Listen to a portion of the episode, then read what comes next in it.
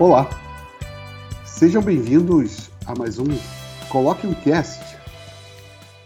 O Coloque um Cast é o resultado de conversas que eu, Marcelo Pacheco, tenho com meu amigo Antônio Castilho, eu do Rio, ele de Brasília, sobre os mais diversos temas. E alguns desses temas é, eles se transformam em uma série de episódios dentro do mesmo guarda-chuva. E hoje nós iniciamos mais uma série. É são conversas que não se esgotam, é, simplesmente não. É, no tempo que nós elegemos aqui para cada episódio, são conversas que se estendem e nós resolvemos fatiá-las em episódios diferentes. É, hoje iniciamos uma série sobre cibersegurança.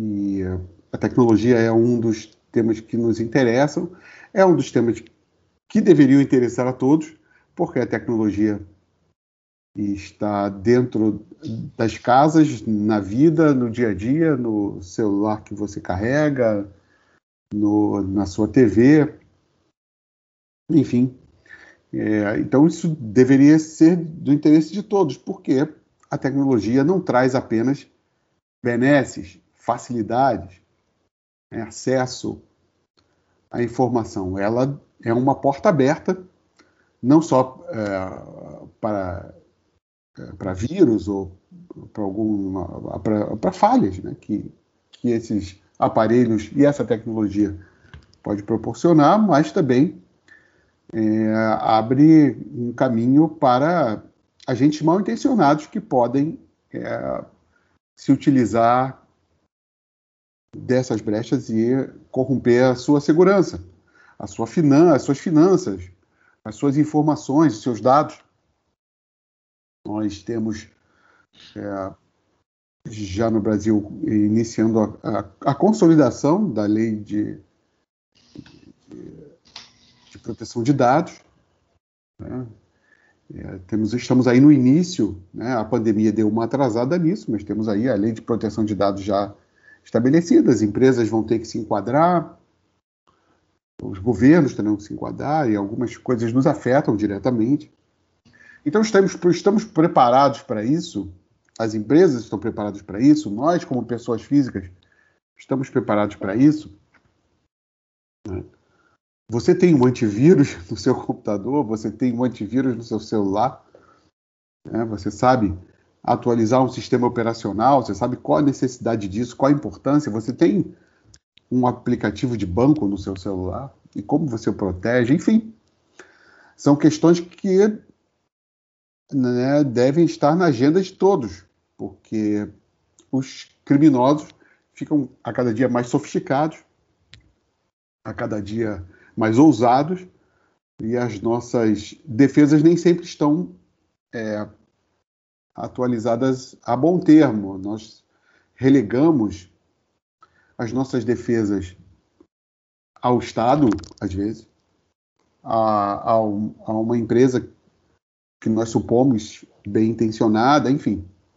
E nós esquecemos que isso é um dever nosso. A defesa a, proteção de dados, a proteção do nosso ambiente familiar, do nosso ambiente digital, é um dever individual. Então, nós, nós temos que nos armar dessas, dessas informações para que nós possamos proteger a nós e aos nossos. As pessoas de idade né, certamente não acompanham a evolução da tecnologia né, de, de forma cotidiana, mas é interessante que todos estejamos alertas para que nós possamos proteger nossos pais e avós que recebem suas pensões, que estão aí sujeitos a qualquer tipo de golpe via engenharia social, via ligação, via uma conversa fiada qualquer, ou via invasão dos seus aparelhos de celulares usados basicamente para aplicativos de conversa. Enfim. É, a gente ouve falar de segurança cibernética ao redor do mundo e essas notícias basicamente vêm da América do Norte.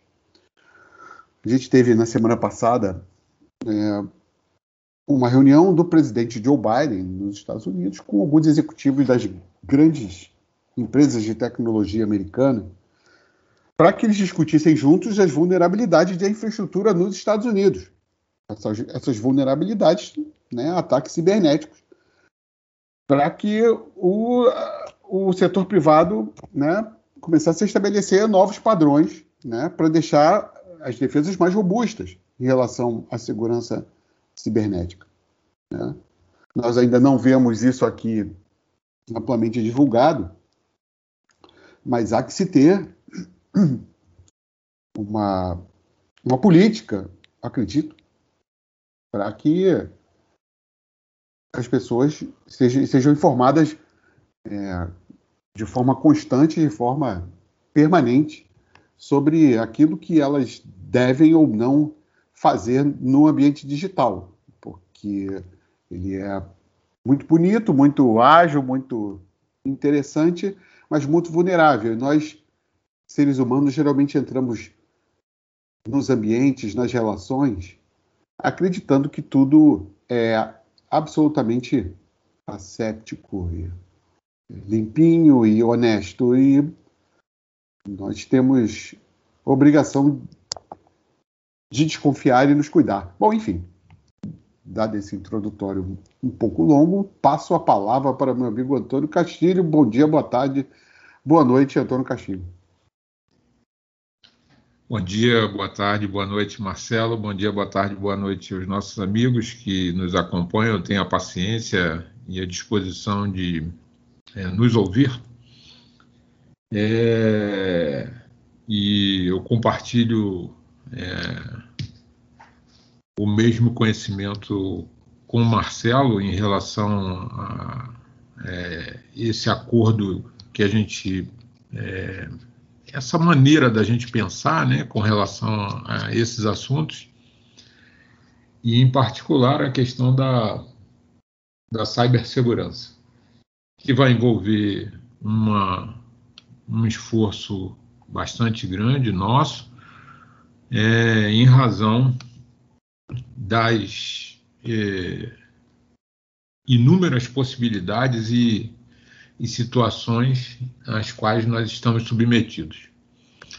É muito interessante é, ressaltar que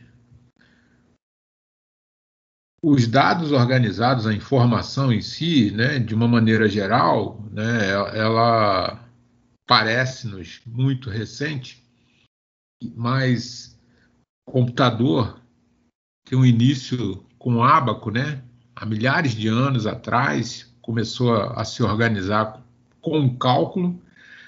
A coisa foi crescendo, a gente andando bastante rápido aí, chegou em Charles Babbage com a primeira máquina, aí o Olerite, que a gente ouvia nossos pais falar, né, que iam pegar, que já tinham recebido o Olerite, que é, é, nada mais era do que o contra-cheque, mas esse nome era com base numa máquina que calculava.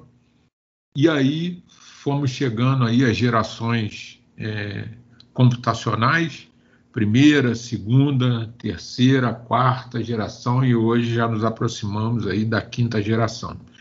E essas máquinas fabulosas, né, que nós já colocamos em nossos, é, em alguns episódios nossos aí, que nós, como Marcelo é, colocou, a gente privilegia os assuntos ligados à área de tecnologia e nós é, já citamos aqui que os computadores que levaram o homem à Lua não tinham é, 10% da capacidade que um celular é, que está nos bolsos da maioria da população hoje, a capacidade computacional que um equipamento desse a gente carrega hoje no bolso tem.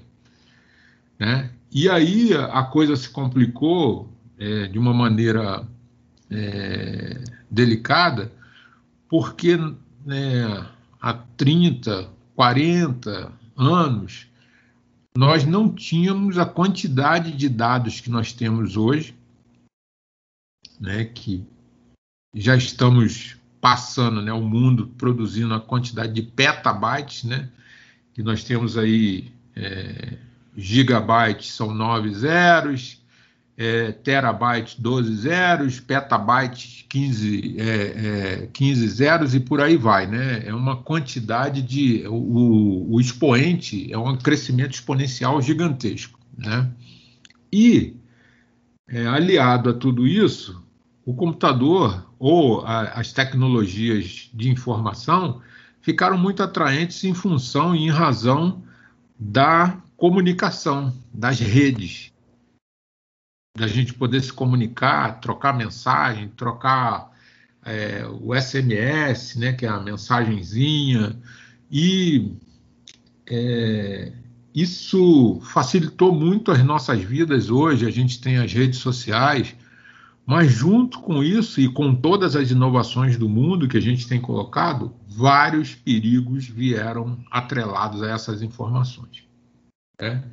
E eu gostaria de, de iniciar aqui é, esse prelúdio com uma frase aqui do livro Filosofia da Ciência, de Thomas Kuhn, é, Conceitos de Racionalidade Científica. Aliás, o livro ele analisa né, a filosofia da ciência de Thomas Kuhn, que é um livro de Thomas, que foi escrito por Daniel Laskovski Tosini.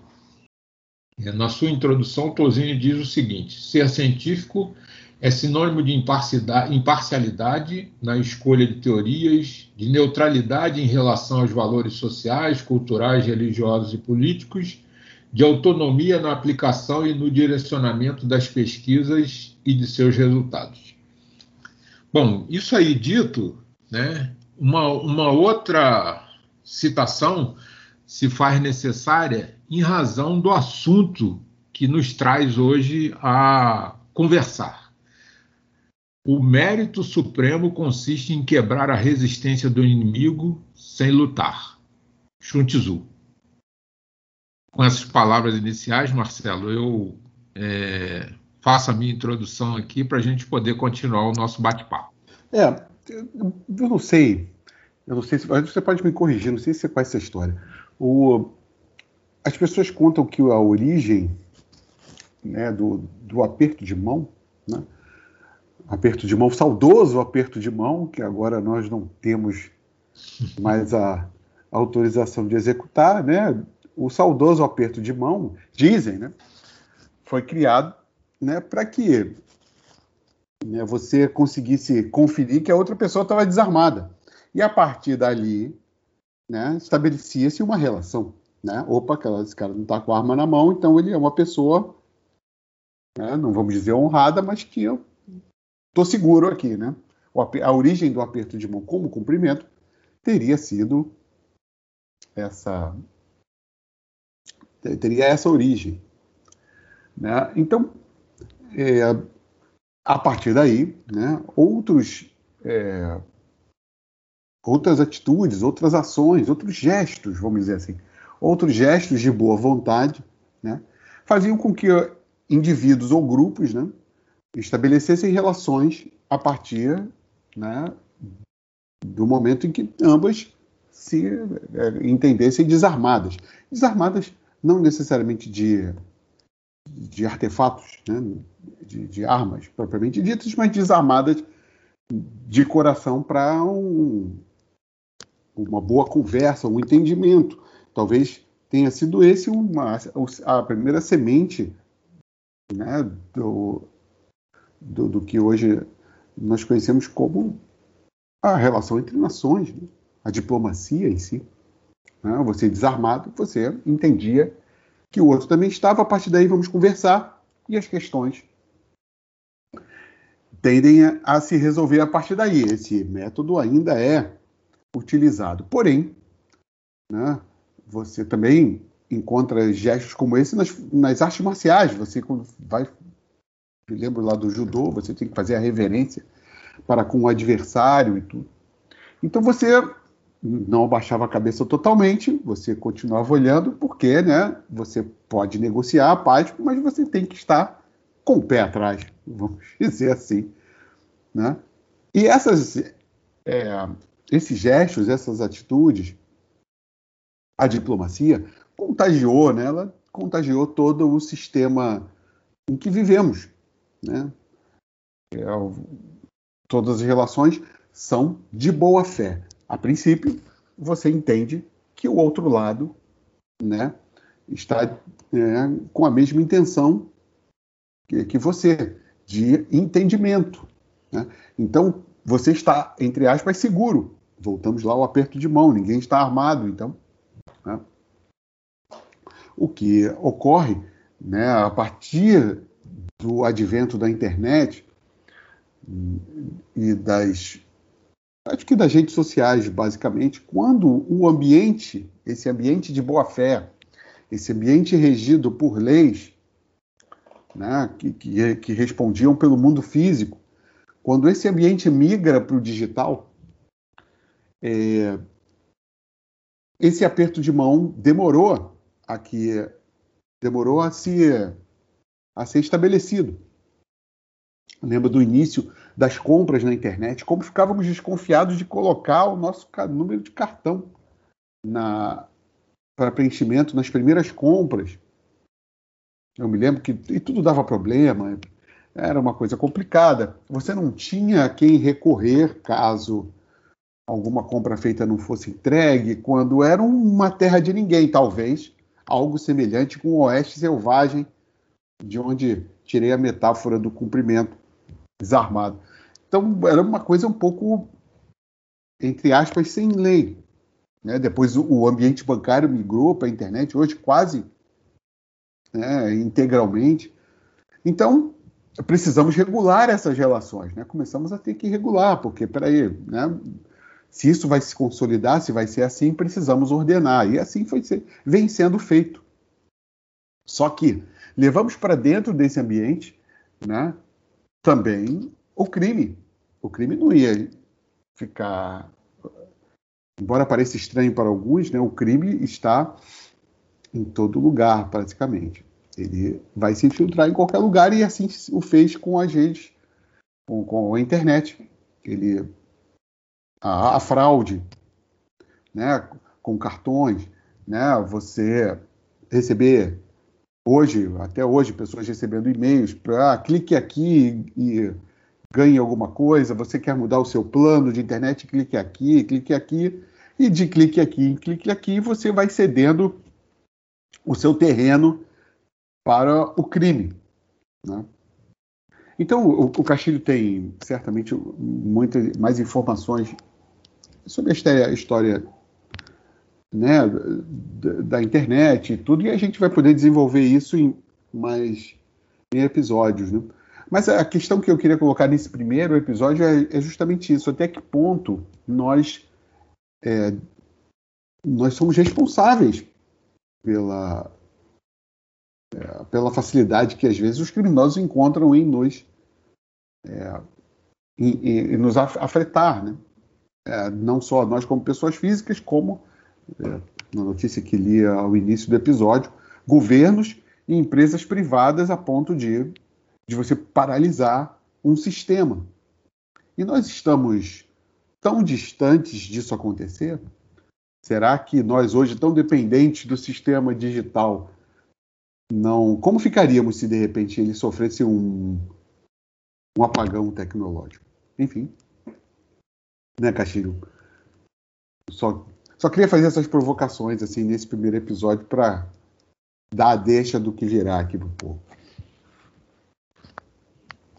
É, mas o, o, caminho é esse mesmo, Marcelo. É, isso é, é, muito legal, essa questão do aperto de mão, porque o, o início da rede é, Lógico,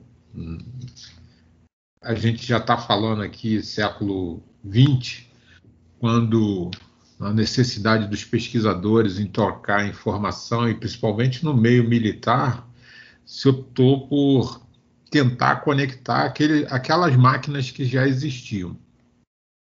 Né? E no meio acadêmico, lógico que a pesquisa, né, principalmente no, no, no, no país de primeiro mundo, como os Estados Unidos, é, que tinha na época a vanguarda desses equipamentos, é, se desenvolveu né, essa, essa sistemática toda de redes. E a gente não imaginava, e conforme é, você muito bem colocou, é, a coisa era muito solta. Né? E isso aí nós estamos falando década de 50, né? década de 60. Mas a coisa foi crescendo. Já na década de 60, hoje, esses telões que nós temos aí, dessas TVs né, gigantescas, nos Estados Unidos já existia, que não chegava aqui para gente. Alguns avanços, algumas máquinas, né, a quantidade de processadores, eu tive dando uma olhada na nossa pesquisa aqui para poder é, trazer isso, é, muitos computadores, né, poxa, na década de, de 50 já funcionava fazendo muitos cálculos para desenvolver é, os campos de pesquisa em várias áreas na, na, na, da, da, ciência. É, mas havia necessidade da comunicação, do aperto de mão. É, isso aí era, era, era uma necessidade. Só tem que atrelado a isso, e isso aí, mais uma vez, a gente vai puxar para uma área que eu, eu não navego, né, é a área da psicologia, a natureza humana, a psique, né, de tentar burlar, fazer a coisa errada. Em todos os aspectos, nós temos visto isso e a gente fica até estarrecido quando percebe uma pessoa né, que eh, antigamente a gente, nós imaginávamos que só as pessoas, quer dizer, nós imaginávamos, né? Era uma, uma, uma visão preconceituosa que só as pessoas humildes é que burlavam, que davam golpe e tudo mais. Hoje nós temos aí uma, uma maneira eufêmica de, de falar do colarinho branco, né? O colarinho branco se colocou aí burlando sistemas, uma série de, né, todos os tipos de sistemas e as tecnologias digitais não escaparam disso, dessas invasões. Né? E hoje nós temos a coisa mais sofisticada, que são profissionais é, com alto conhecimento né, na, na, no manuseio e na operação desses sistemas, que são divididos numa parte física e uma parte lógica, que, que é a parte de programação, a parte física são os equipamentos, e essas pessoas dominam tanto uma quanto outra de uma maneira muito capaz, só que tem que capaz para um lado é, negativo, que são a gente costuma chamar de hacker, né, e tudo mais. É, essa questão vem se desenvolvendo a, a, é, através do aprimoramento. O Marcelo é, colocou com muita precisão é, a questão das compras no início da internet. Né? Eu lembro que na década de 90 é, eu, tinha eu, eu, tinha comprado um computador no Rio, um XT. Né? O XT tinha um HD de 30 megas. a memória RAM dele era. É, o celular hoje é mais é, mais potente. Poxa, muito. Não, dá, o celular dá uma poeira gigantesca. Pois bem, né? E aí, passados aí quatro, é, quatro, quatro anos, mais ou menos, eu estava na universidade né, em, em Juiz de Fora e acessando um sistema interno da universidade, né? Poxa, a gente estava navegando no antigo Netscape, Netscape Navigator poxa, era um negócio fantástico, aquelas imagens, as telas, né? Porque logo de início ali, década de 80, porque eu, eu já tinha tido contato com a microcomputação, porque é, a, a, computação foi engraçada, né? O computador tinha, às vezes, um, o é, ENIAC, ele pesava algumas toneladas e ocupava é, mais de 40 metros quadrados. era um mega computador, só que a capacidade de processamento dele era muito pequena e não era interligado em rede. Aí vieram os mini computadores, mini, né? Que é, a gente não pode, a gente só pode falar, mas aí vamos é, aguçar a, a, a o, o, a pesquisa, né, a curiosidade do nosso ouvinte aí, pesquisar na internet, porque nesses mini computadores é, muitos sistemas eram processados, inclusive a, a já, isso aí já bem para cá, a loteria, né, que tinha os cartões perfurados, aí tinha uma, uma, uma, um periférico que era perfuradora de cartão, tinha máquina que gravava disco, gravava em fita né, as informações, né, e, e a coisa foi se desenvolvendo. E aí chegamos aos microcomputadores, esses que a gente tem em casa hoje, né? Eles foram se desenvolvendo também, não começou igual estou falando, esse XT era um microcomputador. Aí tinham outras, né? A Apple tinha os seus mini, microcomputadores, é, tinha o TK-80, tinha vários computadores pequenos que serviram muito naquela época e foram se desenvolvendo. E hoje chegamos aí essas máquinas maravilhosas, inclusive com esses celulares com alta capacidade de processamento.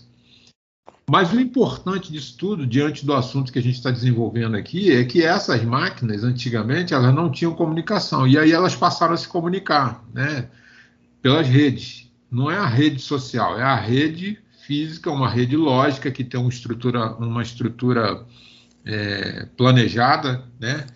É, e essa estrutura é, facilitou muito essa intercomunicação, de você transferir dados, de você poder conversar, né? De você, né? imagina que antigamente você eu usava um editor de texto, tipo Word hoje, que não era. Eu, eu lembro, eu não lembro se era Format o nome do, do, do, de um editor de texto. Você digitava uma página, salvava e não, elas não ficavam unidas num único documento. Hoje você faz documentos aí de, sei lá, N páginas e elas são todas conectadas. Você consegue editar tudo, né? não, não, não se perde, né? não é, ocupa uma capacidade monstruosa de, de, de é, no, no, disco né? que você grava ou na capacidade de armazenamento da máquina e tudo mais. Bom, enfim, a questão é que tudo isso foi se desenvolvendo e nós chegamos a essas redes. Aí as redes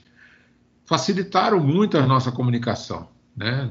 É, o, começamos lá atrás com BBS, né? É, é, Bullet Board Service, que era um servidor, né? Uma, uma, um, um, servidor que distribuía as informações, que é o precursor é, desses servidores modernos que a gente tem hoje aí, que, no, que né, dessas é, companhias de telefonia que nos franqueia o acesso através da, da, da, dos equipamentos que ele tem. Mas antigamente você tinha que configurar na mão o acesso, é, um determinado servidor, servidor de mensagem, você tinha que ter né, um conhecimento. Apesar da capacidade restrita de processamento, mas você tinha um domínio da máquina. Hoje não. Quando você usa um servidor de, um, de uma grande, um grande nome desse da mídia, é, da tecnologia digital, né, vou me permitir aqui não citar nenhuma, quando você tem lá o seu arroba alguma coisa, depois né, do seu nome lá, né, você tem lá o, é o Joãozinho arroba alguma coisa, esse alguma coisa aí é fora do Brasil. Né? É, é um servidor fora do Brasil, muitas vezes, e os seus dados estão lá. Isso é só uma amostra do, do que pode acontecer. Fora isso, hoje o Brasil se desenvolveu bastante nessa área, a gente tem muito é, know-how envolvido nisso, tem muita gente, né, tem muito expert. O Marcelo falou da, da situação da tecnologia bancária. Hoje a gente está falando do Open Banking, né, já, mas a, a tecnologia bancária brasileira é considerada uma das melhores do mundo, né? E até em segurança ela é uma das melhores do mundo. E eu, eu pesquisando isso fiquei assim estarrecido de novo, porque na informação vinha dizendo o seguinte: a tecnologia bancária do Brasil é muito desenvolvida por conta do número grande de acessos não autorizados aos sistemas, por isso que ela se desenvolveu bem. Ou seja, aqui em função da gente é, não, não gostar muito de cumprir regras, gente que eu digo são as pessoas é, irregulares, né? A gente teve que criar mecanismos de defesa. E a, tudo que a gente está tentando direcionar e fazer entender é o seguinte: a cibersegurança começa quando a gente não compartilha a senha do nosso cartão de crédito, quando a gente não compartilha a senha do nosso e-mail, Quando, e por aí vai, as, as, milhares de senhas que nós temos hoje aí de acesso aos diversos sistemas, né? Que é, tem o sistema é, do médico, tem o sistema de, é, de consulta do, do, seu cartão de crédito, né? tem o sistema da, do seu curso e por aí vai, né? O sistema do Departamento de Trânsito, o sistema do, do Ministério da Justiça e tudo isso. Então, e todas essas é, instituições estão com os nossos dados lá. Quando a gente fala de cibersegurança, a gente fala disso. Aí vamos passar uma situação. O Marcelo colocou a situação da reunião do presidente Joe Biden nos Estados Unidos com as é, altas é, corporações que cuidam do assunto nos Estados Unidos, né? é, a gente chama de infraestrutura crítica. Imaginem vocês hoje, diante desse cenário que a gente está falando, de informatização, uso de equipamento e tudo mais, a energia é controlada por sistema, a, a produção de energia. É, a produção de energia, se a energia cair, imagina um hospital sem energia que tem os seus sistemas é, dependente dessa energia, né, com diagnóstico que usa também tecnologia da informação, com tratamento de é, intervenção também é, que usa tecnologia da informação sem essa, é, essa situação. E mais, né, as informações é, agora assumiram um, um, um caráter de 2015, vamos dizer 2010 para cá, um caráter é, perverso, porque além de tudo a gente está hoje com o que mais se ouve na mídia corporativa é tal, a tal da fake news. Né? que é um fator de desinformação. E as pessoas não fazem pesquisa, não vão a fundo, vão disseminando informação sem conferir a, né, a, a, fonte, sem conferir a origem daqueles dados e tudo mais. Então, isso é muito delicado. E, como o Marcelo falou, assim, esse episódio é um episódio introdutório, só para a gente ter uma degustação do que vem pela frente. A gente vai falar muito sobre é, infraestrutura crítica. A gente vai falar dos casos que já estarreceram o mundo em função de desvio, roubo de dados, né? vários casos recentes, o caso da Cambridge Analytica, o caso do Edward Snowden, os casos que têm acontecido no Brasil desses acessos indesejáveis ou indesejados, é, a questão é, das nossas instituições, né, na semana passada, semana retrasada, o Tesouro Nacional sofreu um ataque violento. Né? Não é, é, é, segredo isso, todo mundo né, acompanha. E aí, é, durante as nossas falas aqui, as nossas conversas, nós vamos, inclusive, é, citar e disponibilizar na, na, nossa, no nosso blog lá alguns links é, do CERT Brasil, da NIC-BR, né, do próprio GSI, que tem uma responsabilidade grande em acompanhar essa questão da tecnologia da informação e da informação digital que rola hoje. E, concluindo aqui, o Marcelo colocou uma situação que é, é preocupante a gente, né, nós, é, eu, eu, até vou mais longe, o Marcelo colocou ali uma situação com relação aos idosos, né, que não têm é, facilidade de acesso e às vezes tem dificuldade para poder é, conseguir acessar um determinado sistema e tudo mais, mas eu, não, eu vou mais longe, eu digo que não é só, tem pessoas que têm aversão à tecnologia, mesmo jovens, não é uma, uma unanimidade, mas é, muitas pessoas não gostam de tecnologia. E por conta disso, às vezes, não tem o preparo necessário para poder dominar e, e, trabalhar com isso. E aí os incidentes acontecem, né? Os incidentes acontecem. As falhas, as invasões e, e por aí vai.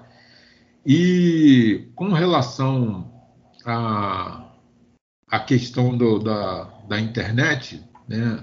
A gente tem muita preocupação, porque ela, logo lá no seu início, se, é, o Brasil lançou o marco regulatório da internet e tudo mais, e aí, de início era, ela era para ser livre, mas em razão dessas é, atrocidades que foram acontecendo ao longo dos anos, se viu a necessidade de ter uma regulação, porque às vezes você consegue é, destruir uma vida, né? E aí entra uma série de coisas que é, são fantasmagóricas, que a, a, ficção já tem aí vários exemplos para poder demonstrar como é que é fácil a gente poder perder a nossa própria identidade.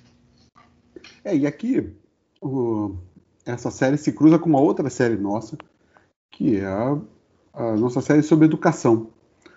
É, isso é talvez seja pareça fácil de se concluir, mas um, um país, uma nação com uma educação de nível, né, talvez esteja menos suscetível a manipulações digitais.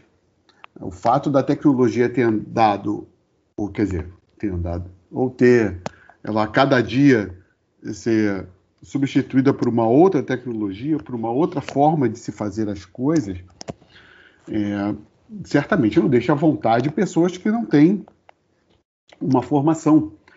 Não só uma formação acadêmica, eu digo, eu digo o hábito de se atualizar. Né? Isso não é um, um hábito é, de nações onde a educação é, não se estabeleceu é, propriamente. A ideia de um ambiente, do ambiente digital, é que talvez algumas pessoas entendam aquilo como um ambiente estático, é, como um ambiente que não.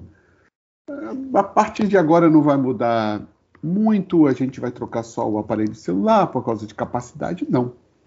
O ambiente muda e muda muito todos os dias, às vezes mais de uma vez ao dia. É, aplicativos entram e saem, é, navegadores entram e saem. É, e nós, você pode certamente investigar na sua própria família pessoas que só utilizam o celular para um aplicativo e pronto. Né? Sendo que ele está ali sendo atualizado mesmo que aquela pessoa não queira. Né? Se ele está ligado a uma rede de dados, se está ligado ao seu é, roteador, Wi-Fi, ele está ali sendo atualizado, sem que você queira, sem que você peça. Então, é, você não está no controle, o que é uma metáfora interessante para percebermos que talvez nós não tenhamos o controle de tudo na nossa vida, quanto mais do nosso aparelho celular e de nossos dados. Então, é, a gente inicia hoje essa série é, contando um pouco de alguns casos de, de invasões, de crimes e tudo, mas basicamente para mostrar que se nós não estamos no controle de tudo, pelo menos algumas providências nós podemos tomar para que esse mundo que se inicia diariamente, que se reinicia diariamente, né, é, possa ser um pouco mais seguro para pessoas, para empresas e para governos. Também isso é um assunto interessante. Né, Caixinha? Marcelo, é, e, e, nossos ouvintes, é, para os finalmente aí, como dizia o Odorico, Odorico Paraguaçu, né, o nosso nobre prefeito, né, para os finalmente, é uma definição acadêmica, né? É, cibersegurança é a prática que protege computadores, servidores, dispositivos móveis, sistemas eletrônicos, redes e dados contra ataques maliciosos. Também é chamada de segurança da tecnologia da informação ou segurança de informações eletrônicas. O termo é aplicável a uma variedade de contextos, desde negócios até computação móvel, e pode ser dividido em várias áreas. E isso aí a gente vai citar e vai discutir algumas delas ao longo de nosso desenvolvimento. E para fechar, né, comecei com Sun Tzu, vou falar de novo dele aqui. Há dois mil anos, o estrategista militar da China antiga, Sun Tzu, já se dava conta de que, era, que a guerra indireta é uma das formas mais eficazes de combater o inimigo. Ela permite que o oponente derrote o adversário sem enfrentá-lo diretamente, economizando assim os recursos que seriam des, é, despendidos em um confronto direto. Atacar o inimigo indiretamente também pode atrasá-lo e colocá-lo na defensiva, deixando assim vulnerável a outras formas de ataque. É o que nós temos visto no nosso dia a dia o tempo todo com relação à tecnologia da informação. Né? Em bancos, né? nas grandes empresas, nos sistemas governamentais.